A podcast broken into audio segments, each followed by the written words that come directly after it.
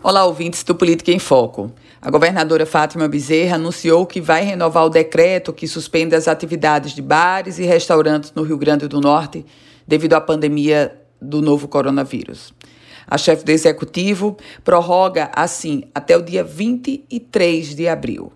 A renovação do prazo de isolamento social continua valendo também para escolas da rede pública e privada e outros estabelecimentos e espaços públicos que estão na primeira publicação lá em março.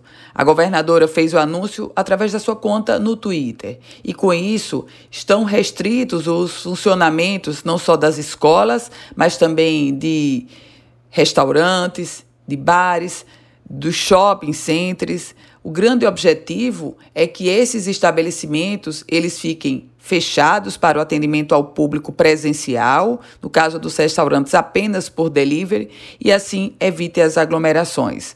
A chefe do Executivo Estadual, a prorrogação desse decreto dela não surpreende, porque outros estados estão no mesmo ensejo. Aliás, seguindo a orientação da Organização Mundial da Saúde, os estados brasileiros permanecem com o pedido e com a orientação para todos de evitar aglomeração e tentar ao máximo o isolamento social.